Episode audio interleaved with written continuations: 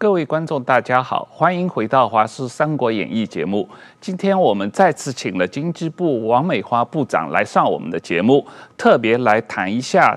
呃，他负责的早交公投、和四公投和来租公投这四题。那王部长半年以前曾经来上过我们的节目，当时他就答应来跟我们谈一下公投啊。那谢谢部长再次来我们的节目。谢谢汪大哥。啊，谢谢石板先生。谢谢。啊那部长，这个最近这一段时间您很忙啊，这个为了这几个公投，呃，参加很多的活动来跟大家解释为什么政府有这么样一个立场啊，反对这三呃公投啊，特别是对于这个关于这个三阶的迁移问题、和四的问题，还有来租的问题，政府的立场都很明确。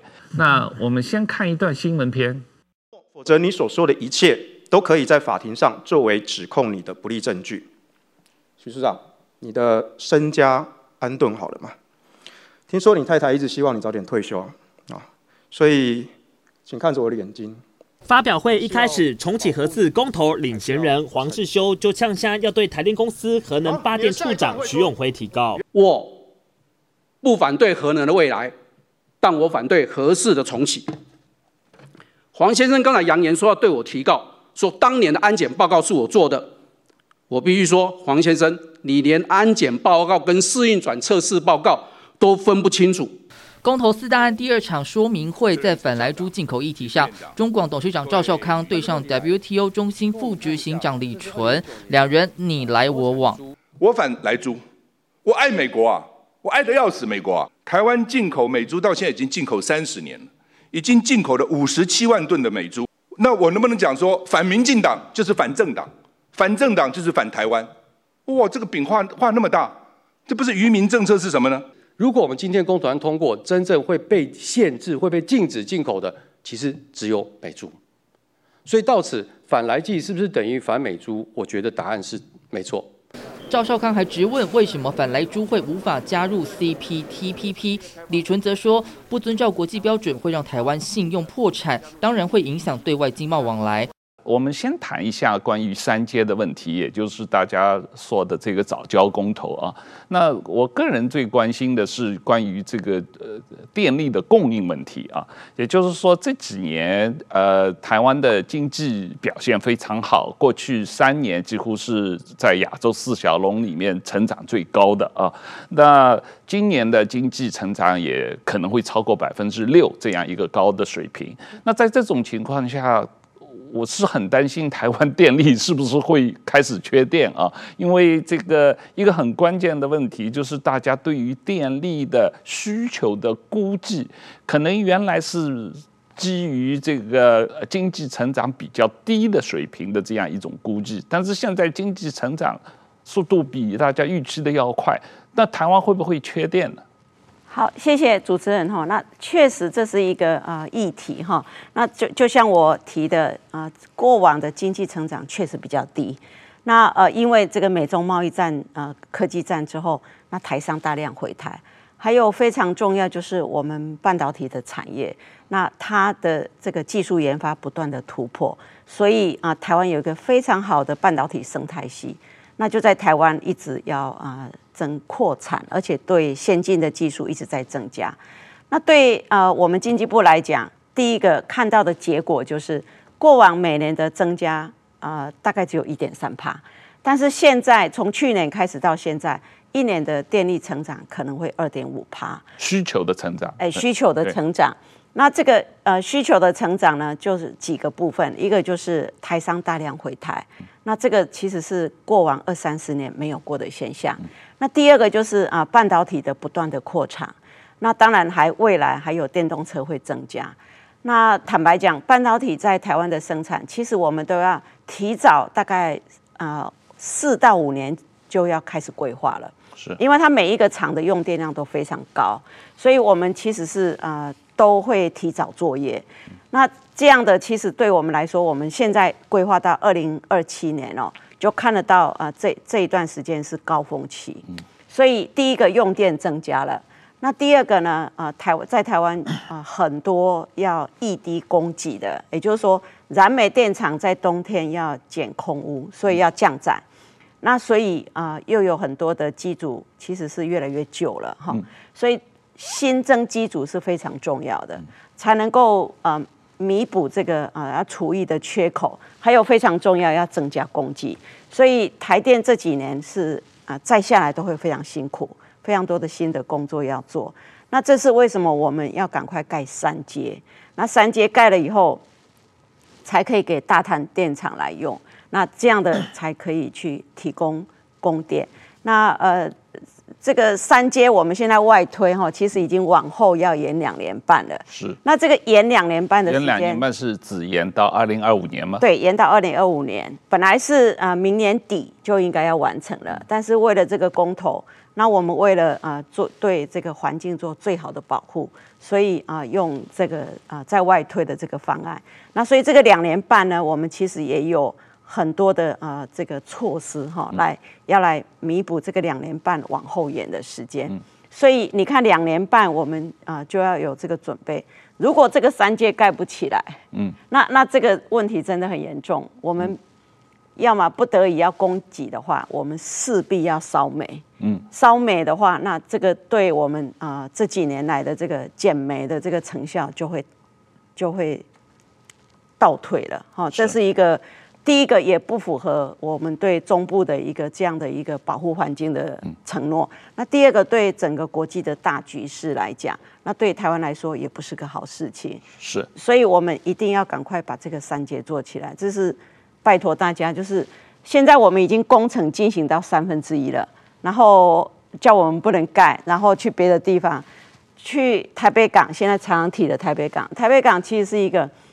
更不确定的时代，而且现在台北港越来越繁忙，那边的商船进出是非常多。你想想看，如果有一个天然气船要进去的话，大家都要让开，那这个这个变成是所有的商商港的运作要暂停，等它这个船 进去时候才可以再启动。那这个台北港现在已经不可能这样做了，那所以我们才说台北港，你除非在外海的地方去去填一块地来做。那填了一块地，经过环评，还要挖这个这么长的一个，不管是海管或者是陆管，那这个都是花的时间很长，技术困难度，而且环评的问题也是个大问题。对，我们回过头来先看一下，呃，你刚才有给我看了一张图，就是关于这个管线在各个地方的哦，就是实际上我们是刚才讲到的，所谓台湾现在每年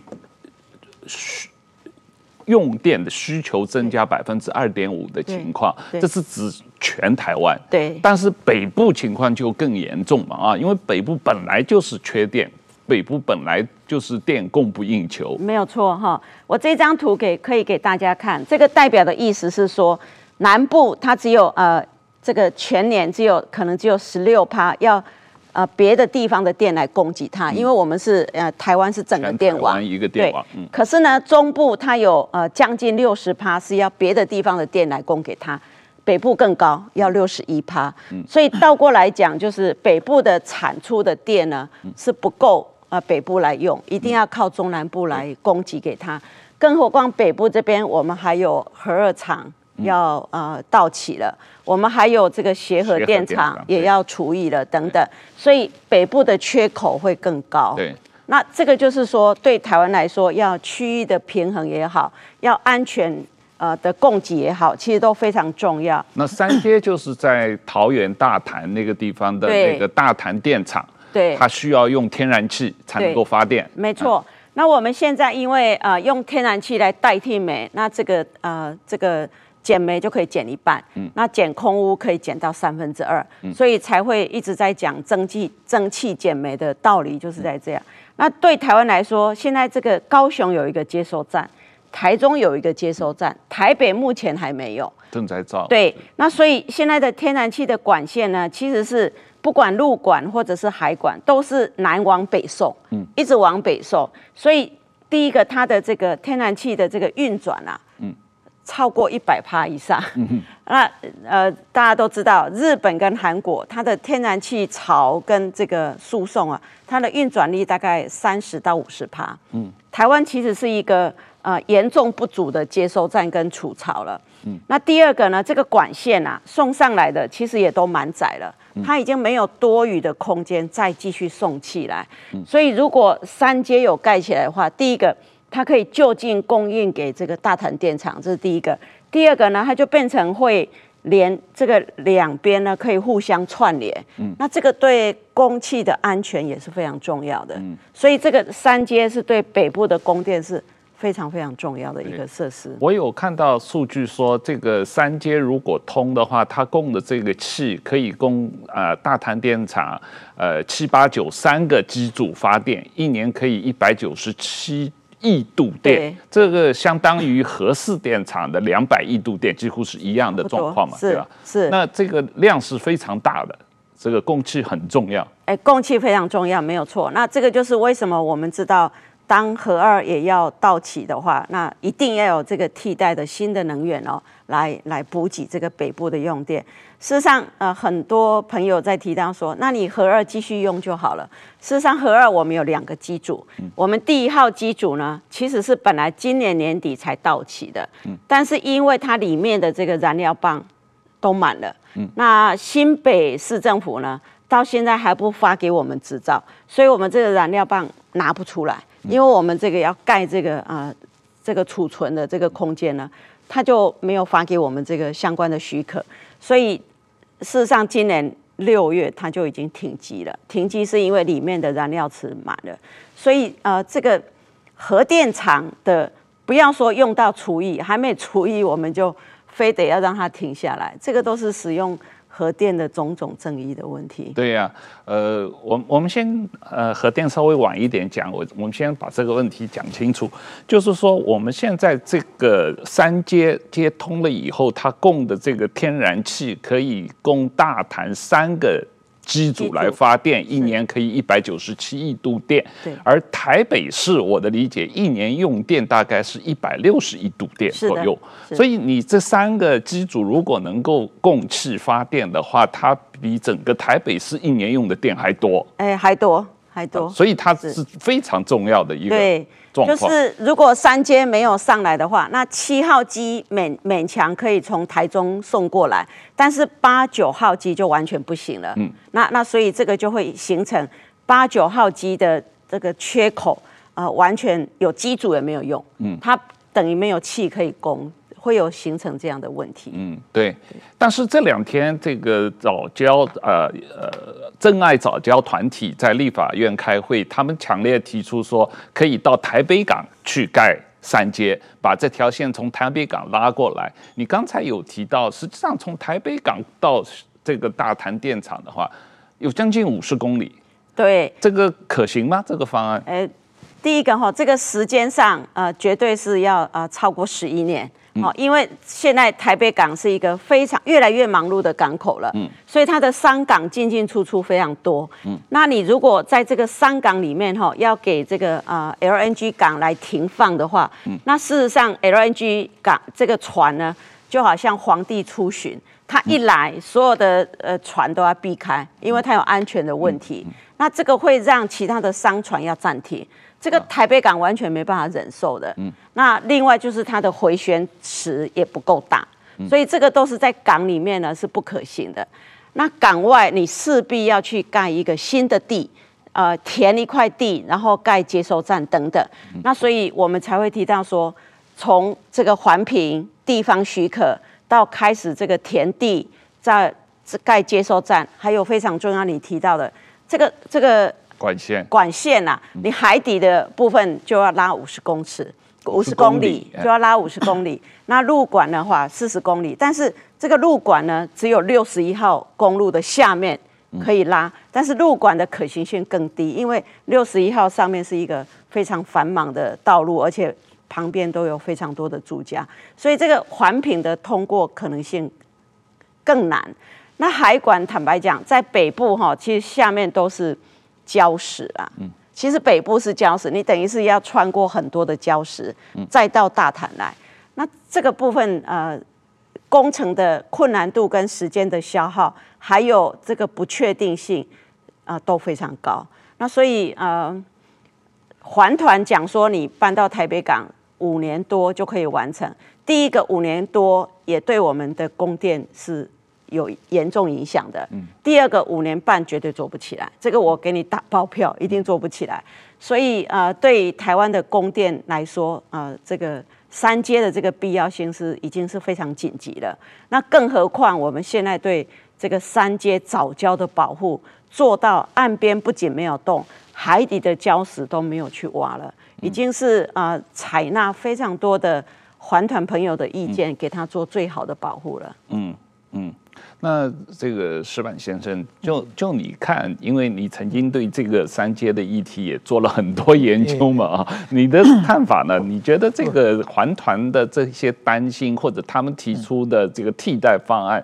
有没有可行性？有没有？首首先，我觉得环团他们如果对环境问题，他们都是专专专业人士啊。嗯。但是如果他们建议在哪里修港口，这属于体育老师教数学嘛，对不对？因为考虑一个修建港口，并不见得只考虑早教问题嘛，是要考虑很多很多的问题嘛。所以说，他们的建议完全不是自己专业的建议，我觉得这个是千万不能听的。那么这个时候，我觉得呢，怎么说呢？作为公投的选项的时候啊，我想下次如如果有机会能够大家能不能参考一下，就是不要选项你 yes no，就是说你选三个选项，你一我们要就是说忍耐空屋，第 A，第二呢，我们要这个忍耐没有电，我们可以可以没有电，我们不我们绝对绝对不说不满，第三呢，我们要建三阶 A B C，你选哪一个？嗯。这样的话，大家选出来啊，大家都愿意公屋，那好，那我们就按这个做，对不对？在如果用 yes no 的话，这种怎么说？很多的反对者啊，他是没有这个责任能力的，就是说我只要反对，然后我就不管了，对，最后责任你来负。很多人是处于这种这种状况。日本有一个例子呢，日本在群马县有一个叫八长水库的，这个呢是一九五二年就要修，因为它是东京没水。东京缺水的问题，然后经过了多年的抗争反抗运动，这个一直修不下来。日本就是包括很多的反反抗运动，各种条件反，这个整个这个水库一共修了六十八年，去年三月二十三月三十一号才正式开动。这个是也可以算一个世界机构。但为什么？因为多少次，包括政权交替的时候，民民主党上来以后就把这个建设停了。但是问题是你还反对解决不了问题啊。就是说，你们反对把它停下，停下以后，你问题还在这里啊。就是说，我们把这个呃三阶停下来以后，这这台湾用电问题怎怎么办？大家没没有考虑，没没有一个合适的代案嘛。所以说，我觉得在这种时候呢，我们讲讲这种公投的话，大家一定要注意，就是说，一定要每一票都有很严重、很重的责任啊。另外一个，所有东西都是两害相相权取其轻嘛。我觉得，如果说不修三阶的话，当然就是空屋的问题了。空污的问题对人得烧煤嘛啊，这，就要烧煤嘛，一年多烧五百万吨煤。对对，我在北京生活了十年，十年我在那个 PM 二点五那个完全不能呼吸的状况之下，经历十年，真的我觉得那个是非常非常难受的。我到台湾才好一点，我过去每年冬天都要咳嗽一两个月，所以说在那种情况，我觉得。那空污对大家的生活的影响是更大的、更大的，这一点一定要把这个事情说明白。你要你要选择哪个嘛？所以说，我觉得很多人其实只是抱着一个单纯的我环保的一个高尚的理念、高尚的理想，但实际上他没有就是真正的做一个负责任的权衡。确实是没有绝对的啊，都是两害相权取其轻的问题。那你这个，如果你为了这个。迁移这个三阶的话，造成了整个工程延误十几年的话，那你必须十几年每年要多少五百万吨煤，这个对台中人、对中部呃老百姓是很不公平的啊！因为我们实际上过去好像是五年期间把台中的燃煤啊从降六百万吨，对，用了五年时间降了六百万吨，你现在三阶不造的话，马上又得回去那个五百万吨。所以，所以很多的呃环境朋友其实也提到说。呃，你你要么就是这个地方呃最高的就是都不不能动，都不能动。那即使我们现在做最好的保护也不行。嗯，好，那这样的结果就是，那么中部人的空屋，所以一个是对环境保护，一个是对呃人的保护。那这两个其实都是环境议题。嗯，那所以对啊、呃、这个整个呃权衡相关的就兼顾的之下，你要不要去支持？那第二个就是说台湾的用电的成长。那确实是啊，台湾的这个制造业哦，那特别是高科技产业跟半导体产业增加，那你如果问我们经济部哈，就说这样的一个成长，有人会说，那你就不要让它生产了哈。那呃，对我来说啊、呃，这个不是台湾的经济发展而已，它联动的效果之外，其实非常重要。半导体现在已经变成是全世界关注台湾的焦点。我我当部长以后，这个呃半导体的部分就要跟非常多国家来交流，那就可以大家非常明显感受得到。半导体台湾发展的这么好，其实是对台湾更重要的意义是台湾的安全有很大的屏障。那这个我们是在做这样的一个国际对谈交流的时候，你就可以非常明显感到感受得到。那所以对我来说，我也要谢谢我们的产业，我们这么庞大的半导体供应链，造就台湾一个不仅是经济发展的火车头，而且它其实是对台湾的整个国家安全。有非常非常重要的意义存在。对这个呃，当然对国家安全很重要，而且不光只是半导体，因为这三年来这个台商回流投资啊。这个看到政府推出的吸引台商的这个呃几个几个政策，造成了起码一点三兆、一点五兆的台资回流嘛。那不光只是半导体，有各行各业都回流投资，那都要用电啊，对吧？嗯，没有错。那这样的就变成是啊、呃，这样的都回来投资，而且都是高阶的。对，那就让台湾的变成一个呃更像一个科技岛，就是台湾非常在制造方面变成在全球。这么小的国家，但是却汇集了这么多不同的产业，然后这个每个产业都可以呃这个独当一面。那所以也是为什么经台湾的经济在去年到今年会这么好。那其实对台湾都是一直在正向在发展。那我觉得在正向的发展之下，如果不要有这样的一个干扰，其实我们啊、更要努力让产业更高的一个。呃，先进转型等等来走，可是现在就变成要停下来脚步，要来呃告诉大家说，为什么三阶是重要的，为什么稳稳定供电是重要的。呃，我们在谈核四之前，我想部长，你能不能给我们解释一下，这个是你们啊、呃、那个时候提出的外推方案嘛？对，对，这个外推方案实际上多花了一百五十亿台币，主要目的是真的是为了保护这些藻礁嘛？哦。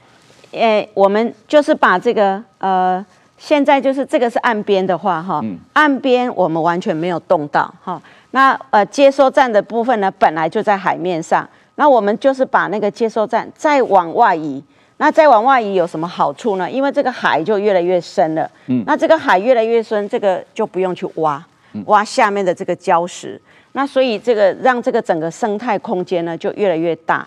而且从岸边到接收站中间呢，我们这个桥啊是用镂空的形式。那镂空这个海水的呃这个流来流去的部分呢，就更宽广，那就不会形成一个被堵住的这个所谓的土体的效应。那这个都是我们在这个呃建设的过程当中做非常充分的考量。那其实也是很多的呃环境的朋友。专家也给我们很多的建议，所以事实上这个地方的生态哦，现在其实是更好，没有更不好。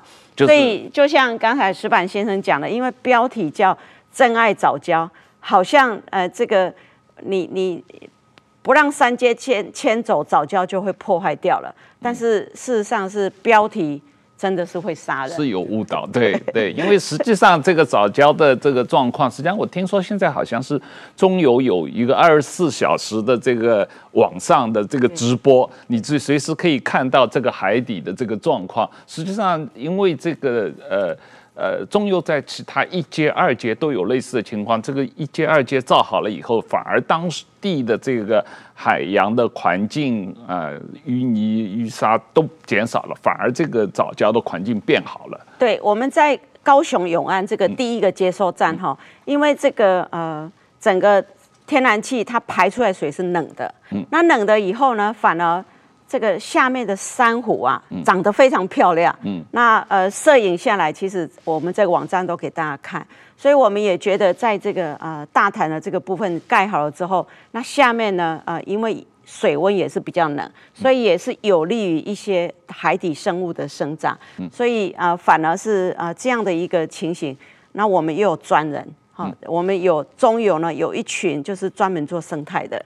他不用去雇加油站，也不用去这个炼炼化厂，他就是把生态顾好就好了。所以他们其实是最实在，知道说在这一个接收站的附近，我怎么样把这附近的环境照顾得更好。是这样，是这样。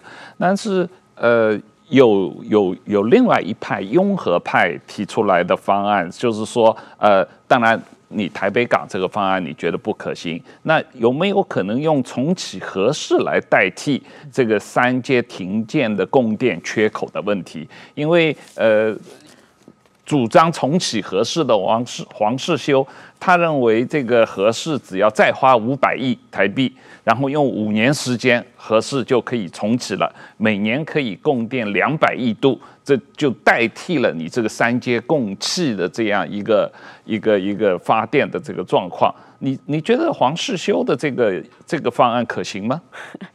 这个部分哈，呃，完它合适，你即使讲重启，它完全没有办法在这么短的时间重启。那这个有好几个原因。那当然，第一个原因是说，确实它盖完之后啊，呃，发现有这个啊断层哈的这个。不管它是活的还是死的，那因为是后来才发现，而且外面还有一条的断层，所以呃，我们在这个三一福岛事件之后，我们的法规都变严格了。所以这个变严格之后呢，等于是你要重启的第一步骤，你其实就要做地质调查。嗯。那台湾在做地质调查，最少都要四年以上，光地质调查。那第二个呢，呃，其实合适的最大问题是在于。当时是因为还没有盖好，它其实就封存了。那呃，所以这是第一个问题。第二个问题呢，核四是一个呃盖的这个过程哦，坦白讲是一个非常坎坷，所以它呃盖盖停停。那一开始的时候，因为呃相关的成本问题等等，所以没有人来做总顾问标。嗯，那所以就台电自己来分包，就分了八百多个包。嗯。可是呢，呃，台电我就跟台电同仁说，你为什么这么勇敢？哈，怎么敢来包？嗯、那这个当然有啊、呃，被要求要尽快来盖、尽快来运转的问题。嗯、那所以啊、呃，他们呃盖的壳呢是日商来盖的，嗯，但是呢，这个里面的机组呢，因为买的都是美国的，美国的都是美规。啊，所以有一个很简单的形容词，就是当台电它其实没有盖过这样电厂的时候，它盖的盖出来的最后结果是一个用 March 的壳，里面要去装 Benz 的这些设备跟机械。所以呃，上个礼拜很多的立法委员去看了以后说，怎么会有一个厂盖成这么样的一个拥挤？而且那个电线啊，其实都是绑在一起。嗯，那有的人说，哎，一定是你民进党吼去把它破坏掉。嗯，坦白讲，它从封存之后，这个就都没动过。嗯，所以它其实是封存的时候就长这个样子。嗯，那第二个就是它的这个脑神经，就是它那个数位仪表板啊，呃，二十年以上了。嗯，那这个数位仪表板当时都还没有完全呃测试完成，所以。第一个，它的二十年之后呢，它已经都旧了，它变成要换新的。可是你知道核电厂要换这个脑神经的控制仪表板多难吗？它必须要知道它的设计逻辑。第二个，它怎么样跟机械相连？它怎么样去侦测到它的温度、它的辐射度等等？这个都有非常困难的专业的部分。所以你现在说，对一个还没有盖好的，找一个人来说，你把这个呃电。电脑再启动起来，然后这个电脑还要知道当时设备是怎么样的一个盖法等等。坦白讲，我们台电说，这个他们想到的是，他怎么样让他的同仁不要有这样的一个风险，他非常担心这个风险，所以对我们台电同仁说，他不是政治问题，他是一个客观存在在那边的问题。是是，这个好像上前几天这个。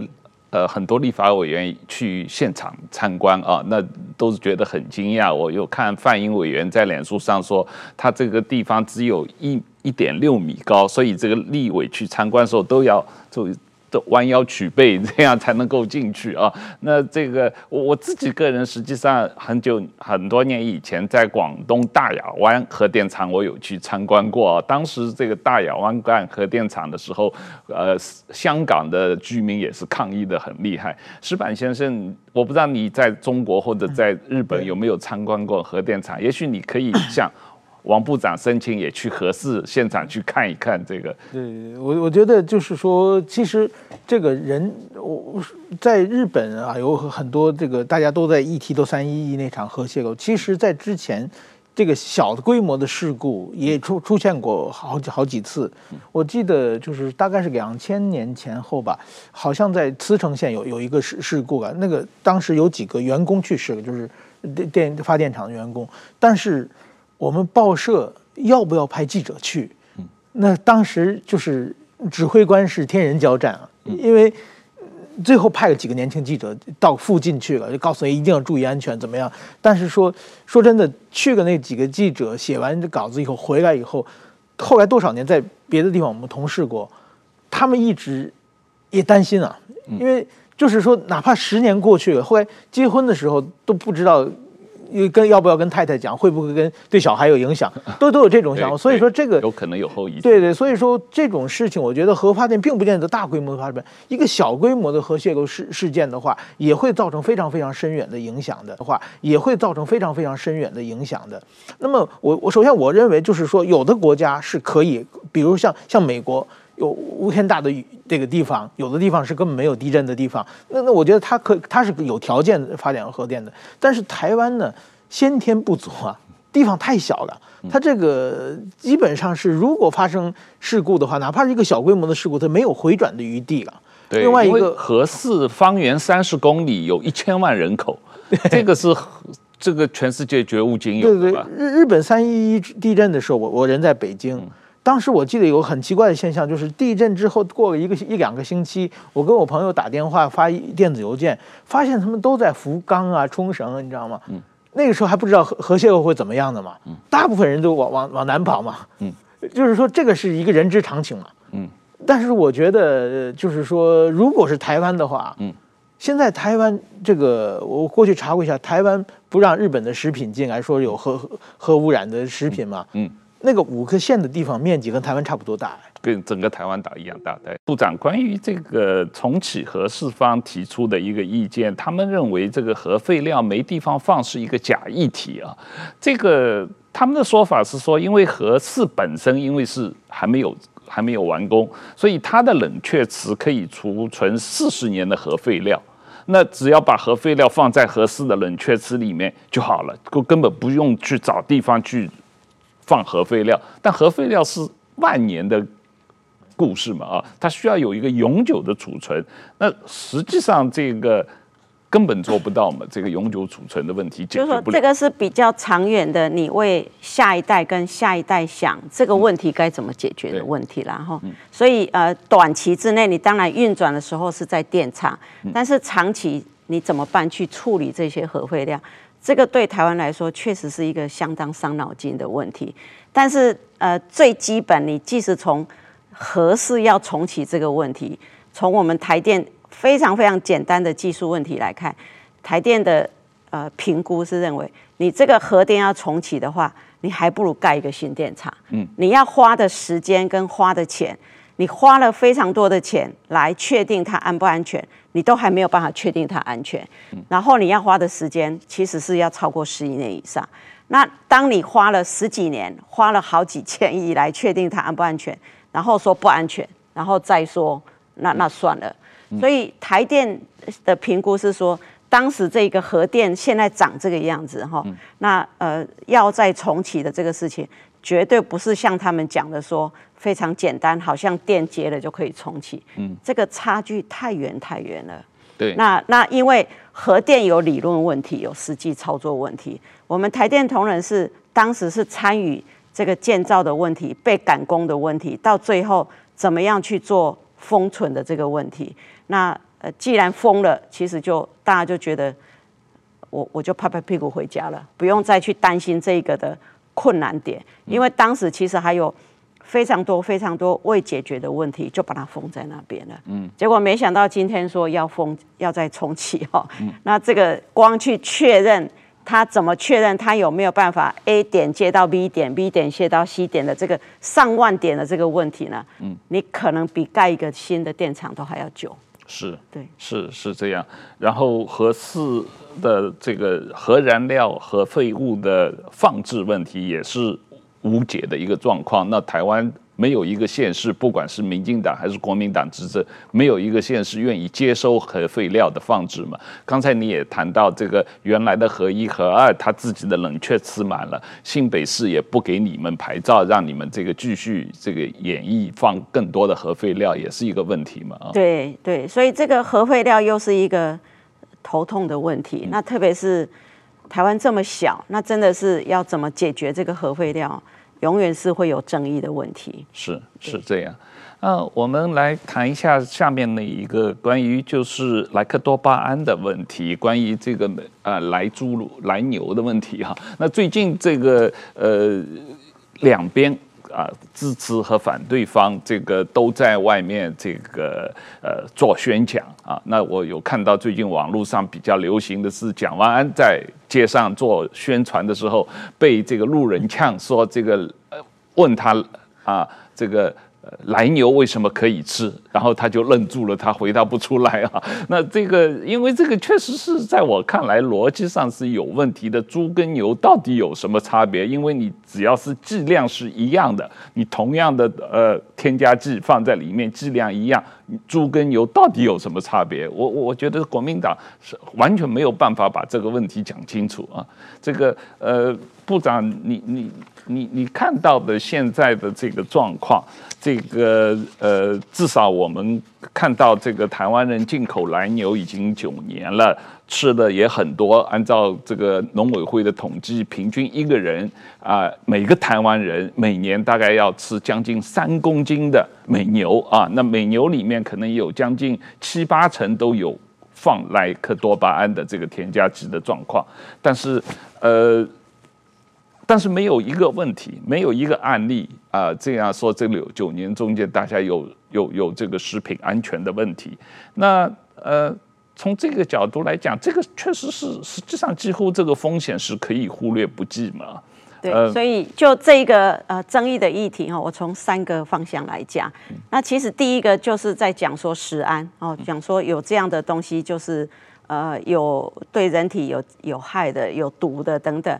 那其实很简单，就像刚才主持人讲的，我们美国牛肉的进口逐年在增加，而且美国牛肉的呃还比较贵，比别的国家还要更贵，但是却很受到国人的欢迎。那它一样是有呃这个当时有喂养这个呃添加这个来剂的问题，所以你今天呃对于这样的牛肉跟猪肉做呃不同的对待。这个在国际上对台湾就是一个非常不利的一个状况。那很多人会说，台湾人吃猪肉很多啊，所以进来对台湾的冲击更大。刚好相反，从这个九年来进口的牛肉，因为台湾没有牛的产业，那所以反而进口的牛肉是越来越多。那猪肉相反的，台湾的猪肉的口感跟美国的进来就是差很多。所以美国在过往到现在进来的。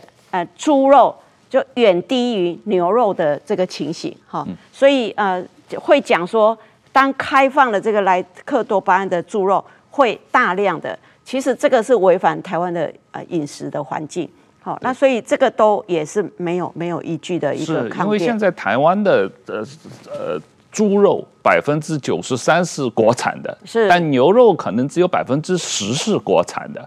这个就是完全是一个不同的市场的状况，对，完全相反。而且台湾的猪肉受到国人的欢迎度，哈，非常非常高。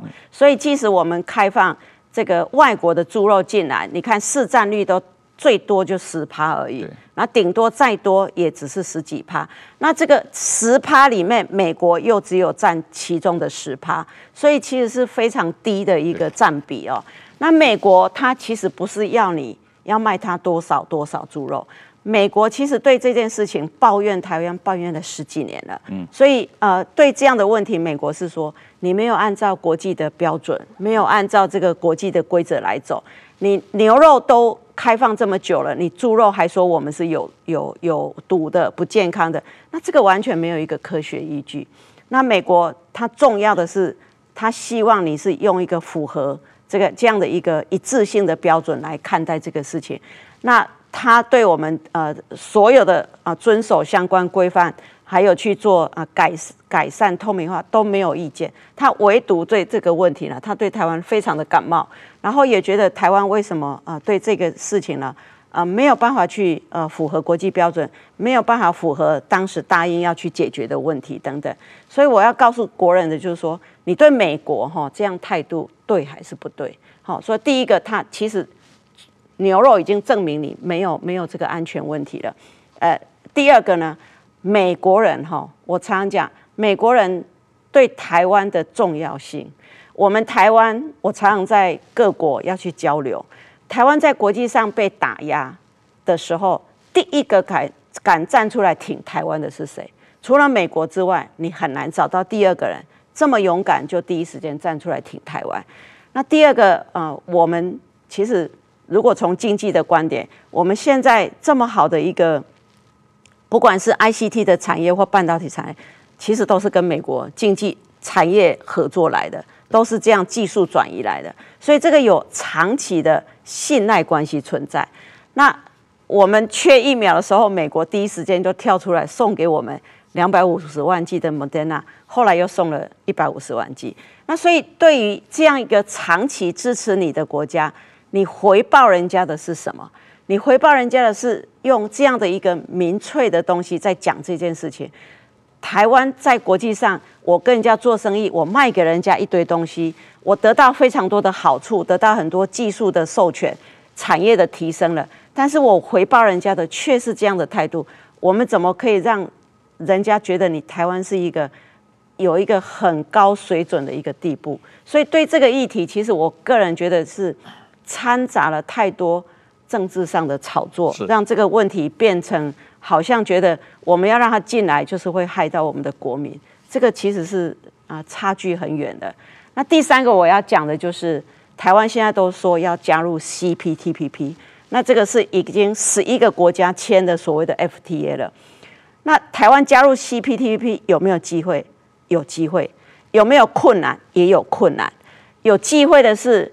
啊，我们一直以来的这样的一个符合国际规范的透明的呃法规，遵循民主自由的呃这样的一个国家呢，是相当好的。那相对的，跟中国，他现在也要申请加入，在这个方面，我们跟他是有很大的不同。但是呢，中国会用政治力来干扰我们。所以，假设我们今天要进去申请要进去的时候，每个人说：“哎，台湾。”这个也符合，这个符每个都符合了，他剩下只要克服政治问题就好了。可是如果我今天又说公投过了，你莱猪不能进口了，我的这个国际规范又跟国际不同了。还有很重要，这十一个国家不仅同时都准许莱猪进口，而且其中有四个国家自己国内就有在使用了。所以当一个国家说啊，你你这个等你公投时间过了以后，你再来申请加入。这个对台湾来说是一个非常伤的一个状况。那相反的，中国不是啊。中国他今天说不行，他搞不好明天习近平说 OK 就 OK 了。这个是台湾跟中国非常大的不同。那如果 CPTPP 中国先加入了，台湾要加入的机会几乎就是要零了。所以这个是对我们来说是非常非常紧急的一个状况。那对台湾来说，现在的这个机会，我们正式的书面也递进来了，也有一些国家支持我们，所以我们这个机会是一个非常少见的。因为我们跟一个国家一个国家去谈 FTA 的时候，每个国家都受到老公的压力，都说你不能跟他谈 FTA 等等的。那所以今天当是一个十一个国家在一起的时候，大家可以一起来讨论，那就互相有个依靠。那这个对台湾是一个比较。可能的机会，所以这个很重要，这个对台湾是非常非常重要的一个机会哈。我们不仅要发展这些没有关税的半导体产业或者资通讯产业，我们更要让其他现在有关税的传统产业，也可以在国际上竞争力跟人家平起平坐。那个这个加入 FTA 就有它的重要性。那所以呃，要让台湾发展得更好，而且你加入之后，你就可以跟人家去做相关的呃对谈交流。坦白讲吼，我们不能加入中国，就是要让台湾变成没有办法加入国际社会，你就是变成。井底之蛙，我坦白讲，那这个对台湾的长期的国际发展是一个非常非常大的伤害。所以跟大家讲，就是说，为什么跟 CPTPP 有关系？它不见得说，哎，很多人说美国不在这个十一国里面，然后，那你这个有什么关系？其实最主要是美国是我们对美国的关系，哈，要要这样的一个回报人家合理的哈这个机制。那 CPTPP 是一个更大的一个这么多国家。来看待台湾怎么解决这个问题的一个部分。呃，问题确实是很明显。石板先生，我们曾经在呃几个月前请 AIT 的副处长古立言来上节目的时候，他也谈到，就是说这个呃莱猪的问题。主要不在乎美国可以多卖多少猪肉给台湾，这个对美国可能一年也就只多个几百万美金的这样一个数字，呃，但但他对他来说这是一个贸易规则，然后互相信任的问题。就是说我我我们美国人这个长期吃的东西，你牛也吃了这么久了也没问题，你为什么非要说我的猪肉是毒的啊？这个你怎么看？在这个问题上，我觉得这个国民党这个主推来猪的这样。这样一个议题，确实是逻辑上有很大的问题。他们的目的是什么？对，我台来台湾将近两年，写了很多很多的这个报道啊，其中有蛮多是蛮重要的文章啊。但是说读者的反应的最多的文章，就是在立法院拿那个猪的内脏去丢来丢去那篇文章啊。那很多人给我打电话啊。说这么好笑，这个因为日本人每天都在吃嘛，美猪这个莱克多巴每天都在吃嘛。对啊，他们日本这个开放了已经十多年了，每天都在吃的东西，他看台湾抵制的话，他觉得蛮蛮奇怪嘛。嗯，我们天天吃没事啊，对不对？然后说是台湾人是不是都有洁癖啊？是不是一切这个呃食物添加剂都不要啊？我说没有没有，他们吃牛 不吃猪，这就这让更可好笑，大家觉得这个头脑不太正常的感觉嘛。这个我估计有一个成语叫朝三暮四嘛，就跟猴子说早上给你三个栗子。他不干，说那换过来，晚上给你，早上给你四个，晚上给你三个，其实是一样的嘛。然后他就马上同意了嘛，这属说明这个头脑不太清楚嘛。那国民党一样嘛，给你牛不给你猪不干，让牛就可以，其实是同样的东西。